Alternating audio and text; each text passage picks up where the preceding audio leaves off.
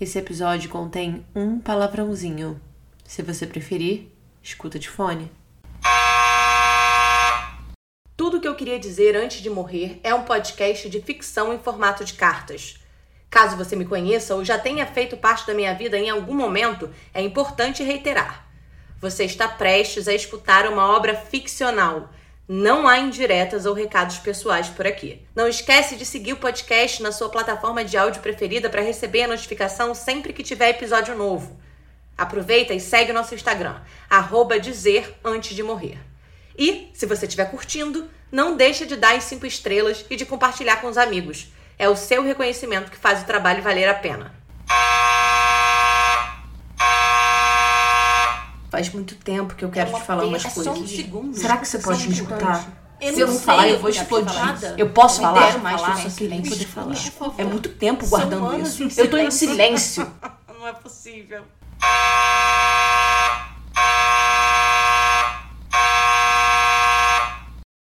Você não me conhece, mas eu te conheço. Lá em casa sempre fui muito diferente da avó, da mãe, da tia, até da minha irmã. Quando olho no espelho, não percebo nenhuma delas em mim.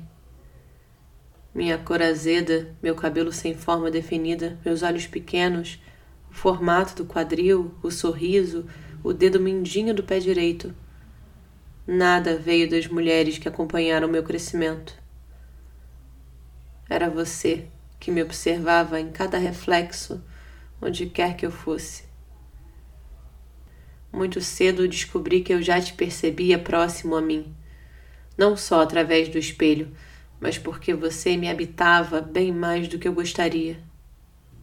Poucas foram as vezes que a mãe falou comigo. Nos dias que se fazia presente, as palavras que proferia não eram de amor, mas de mágoa.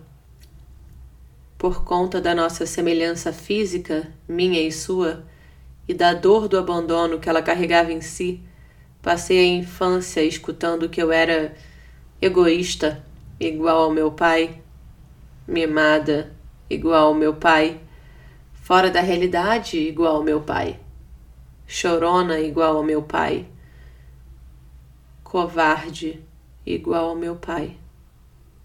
Nunca escutei sobre suas qualidades. Eu também te conheço dos sonhos. O meu preferido é o que eu estou andando na rua e de repente você me aborda e fala: Ofélia, sou eu, papai. Você não sabe há quantos anos eu te procuro. Nos sentamos num café desses que eu nunca pude entrar na minha infância porque eram muito caros.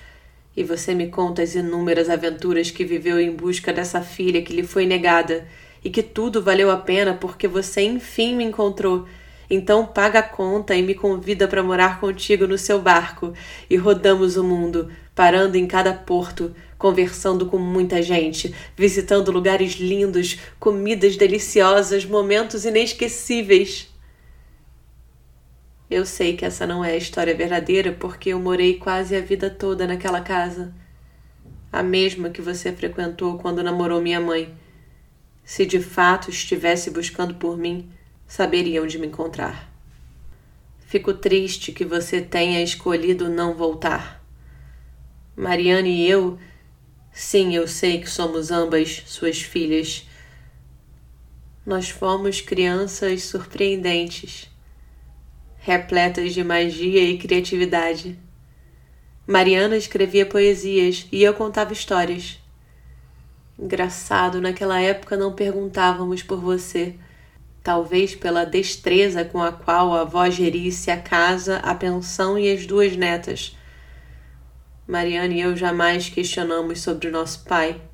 Era quase como se fosse natural não haver uma figura masculina dividindo as tarefas. Lá na rua, nossa casa era a única sem homem. Mas de alguma maneira isso nos deixava mais. mais leves, mais livres. As mulheres casadas estavam sempre reclamando dos maridos. Minhas amiguinhas tinham medo dos pais por conta dos castigos ou das porradas. Acho que foi por isso que eu demorei a querer saber de você. Quando eu tinha 13 anos, encontrei uma caixa de sapatos etiquetada com o nome da mãe, cheia de papéis e fotos antigas. Ela ficava escondida no armário da avó. Até então eu só te conhecia pelo reflexo do espelho, nem seu nome eu sabia. Com a ajuda da Mari, enganei a avó e peguei a caixa.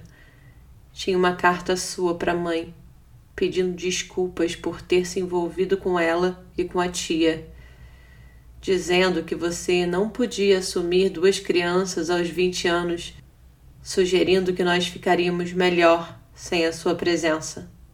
Você engravidou duas meninas e foi embora. Duas irmãs ao mesmo tempo. Duas mulheres pobres da periferia que não tinham nada além de uma mãe que servia almoço nas redondezas. E depois desapareceu. Nunca mais voltou. Que tipo de ser humano faz isso?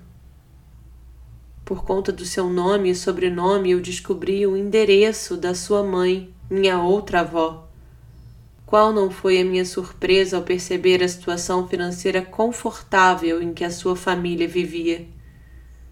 Você sabia que a mãe e a tia eram fodidas de grana. Você frequentou a casa delas, conheceu a pensão da avó e mesmo assim nunca ajudou em nada. A sociedade perdoa constantemente os homens quando vocês fazem alguma merda na juventude.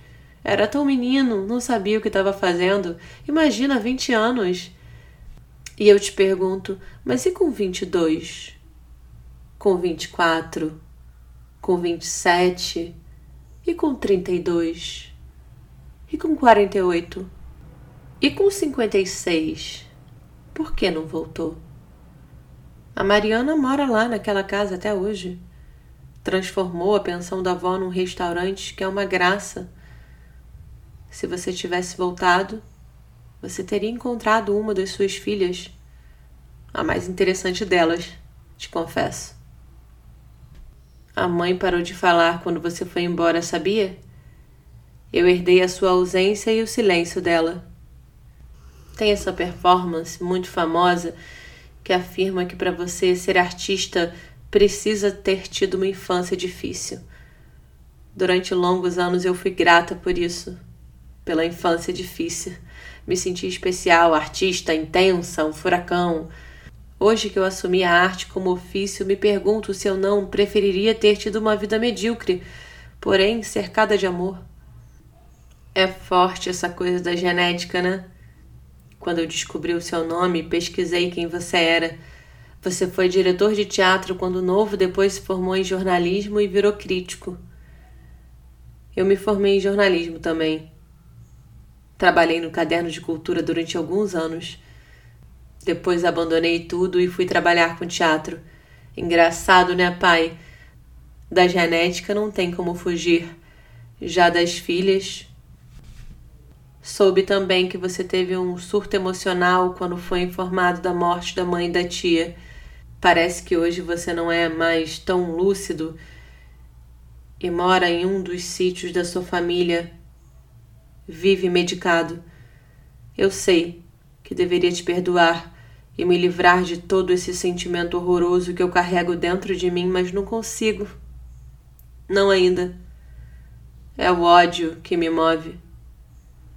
Você sabe, pai, eu sofro de insônia desde nova. Ninguém da minha família sofre.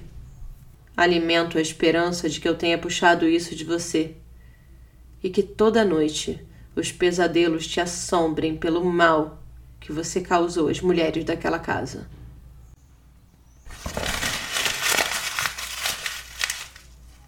Tudo o que eu queria dizer antes de morrer é uma realização de Três Marias Criações Artísticas.